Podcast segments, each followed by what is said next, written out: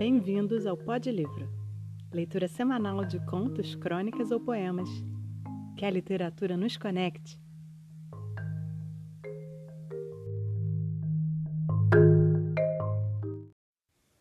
Maria da Conceição Evaristo de Brito, ou Conceição Evaristo. Ela nasce em 29 de novembro de 1946, em Belo Horizonte, Minas Gerais, e trabalha como empregada doméstica enquanto conclui seus estudos secundaristas, o que acontece no ano de 1971. Na década de 70, ela se muda para o Rio de Janeiro e em 1973 ela entra na UFRJ para cursar letras. Em 1996, ela conclui o mestrado e em 2011 defende sua tese de doutorado na UF, intitulada Poemas Malungos, Cânticos Irmãos. Ela é a segunda de nove irmãos, mas a primeira da sua família a alcançar o nível de diploma universitário. Seu engajamento começa, na verdade, na década de 80, através da participação no grupo Quilomboje. Mas sua estreia literária foi somente em 1990, com obras publicadas na seção Cadernos Negros. Hoje, ela é professora convidada da UFMG. Vamos ao conto.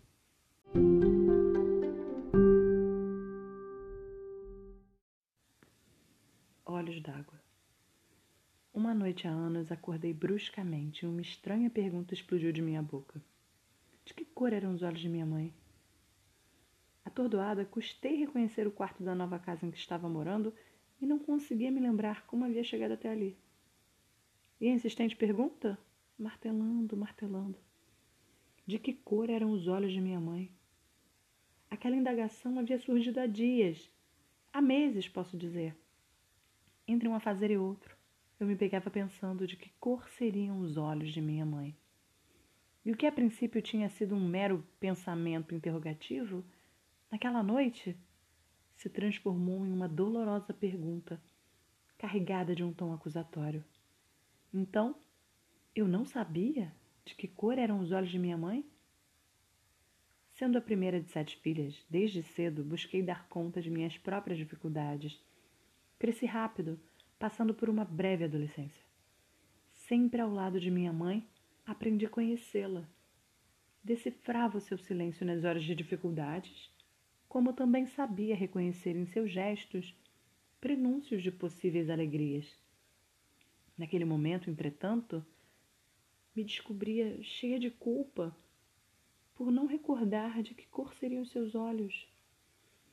Eu achava tudo muito estranho, pois me lembrava nitidamente de vários detalhes do corpo dela.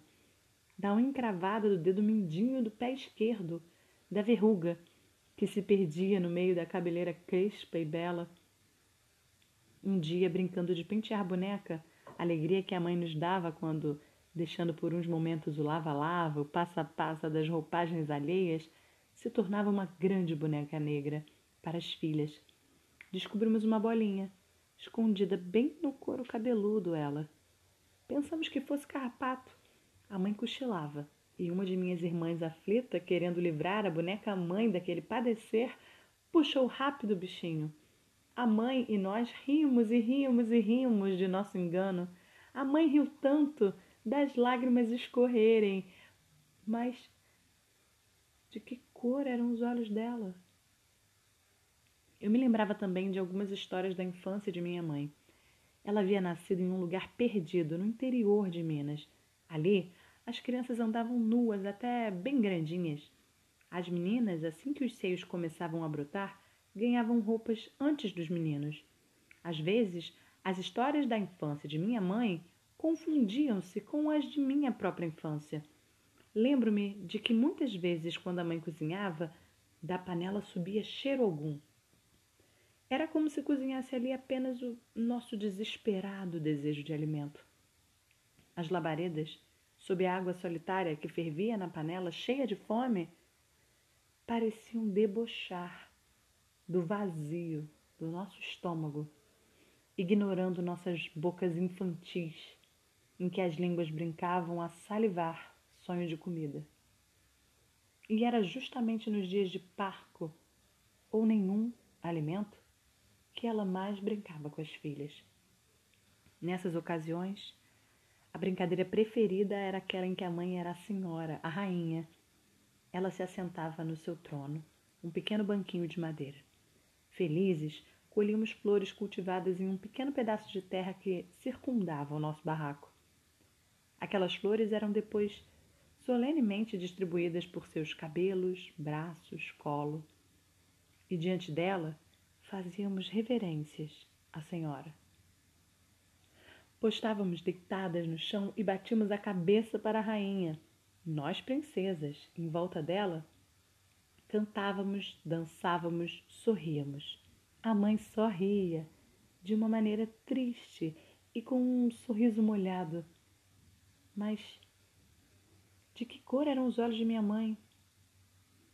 Eu sabia desde aquela época que a mãe inventava esse e outros jogos para distrair a nossa fome e a nossa fome se distraía. Às vezes, no final da tarde, antes que a noite tomasse conta do tempo, ela se assentava na soleira da porta e juntas ficávamos contemplando as artes das nuvens no céu. Umas viravam carneirinhos, outras cachorrinhos, algumas gigantes adormecidos, e havia aquelas que eram só nuvens algodão doce. A mãe, então, espichava o braço, que ia até o céu, colhia aquela nuvem, repartia em pedacinhos e enfiava rápido na boca de cada uma de nós. Tudo tinha de ser muito rápido, antes que a nuvem derretesse e com ela os nossos sonhos se esvaecessem também. Mas de que cor eram os olhos de minha mãe? Lembro-me ainda do temor de minha mãe nos dias de fortes chuvas. Em cima da cama, agarrada a nós, ela nos protegia com seu abraço e com os olhos alagados de pranto balbuciava rezas a Santa Bárbara, temendo que o nosso frágil barraco desabasse sobre nós. E eu não sei se o lamento pranto de minha mãe, se o barulho da chuva, sei que tudo me causava a sensação de que nossa casa balançava ao vento. Nesses momentos, os olhos de minha mãe se confundiam com os olhos da natureza Chovia, chorava. Chorava, chovia. Então, por que eu não conseguia lembrar a cor dos olhos dela? E naquela noite a pergunta continuava me atormentando. Havia anos que eu estava fora de minha cidade natal. Saíra de minha casa em busca de melhor condição de vida para mim e para minha família. Ela e minhas irmãs que tinham ficado para trás. Mas eu nunca esquecera minha mãe Reconheci a importância dela na minha vida, não só dela, mas de minhas tias e todas as mulheres de minha família. E também, já naquela época, eu entoava cantos de louvor a todas nossas ancestrais, que desde a África vinham arando a terra da vida com suas próprias mãos, palavras e sangue. Não, eu não esqueço essas senhoras, nossas iabás, donas de tantas sabedorias. Mas de que cor eram os olhos de minha mãe? E foi então que, tomada pelo desespero por não me lembrar de que cor seriam os olhos de minha mãe, naquele momento resolvi deixar tudo e no outro dia voltar à cidade em que nasci. Eu precisava buscar o rosto de minha mãe, fixar o meu olhar no dela para nunca mais esquecer a cor de seus olhos. E assim fiz. Voltei aflita, mas satisfeita.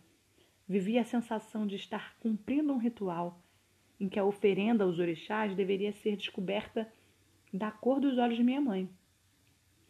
E quando, após longos dias de viagem para chegar à minha terra, pude contemplar extasiado os olhos de minha mãe, sabem o que vi? Sabem o que vi?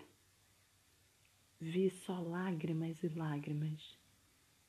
Entretanto, ela sorria feliz mas eram tantas lágrimas que eu me perguntei se minha mãe tinha olhos ou rios caudalosos sobre a face. E só então compreendi. Minha mãe trazia serenamente em si águas correntezas.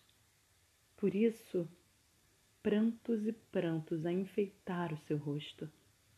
A cor dos olhos de minha mãe era cor de olhos d'água, águas de mamãe Oxum rios calmos, mas profundos e enganosos para quem contempla a vida apenas pela superfície. Sim, águas de mamãe Oxum. Abracei a mãe, encostei meu rosto no dela e pedi proteção. Senti as lágrimas delas se misturarem às minhas. Hoje, quando já alcancei a cor dos olhos de minha mãe, tento descobrir a cor dos olhos de minha filha. Faço a brincadeira em que os olhos de uma são o espelho dos olhos da outra. E um dia desses me surpreendi com um gesto de minha menina. Quando nós duas estávamos nesse doce jogo, ela tocou suavemente meu rosto, me contemplando intensamente. E enquanto jogava o olhar dela no meu, perguntou baixinho, mas tão baixinho, como se fosse uma pergunta para ela mesma ou como se estivesse buscando e encontrando a revelação de um mistério ou de um grande segredo. Eu escutei quando, sussurrando, minha filha falou: Mãe, qual é a cor tão úmida de seus olhos?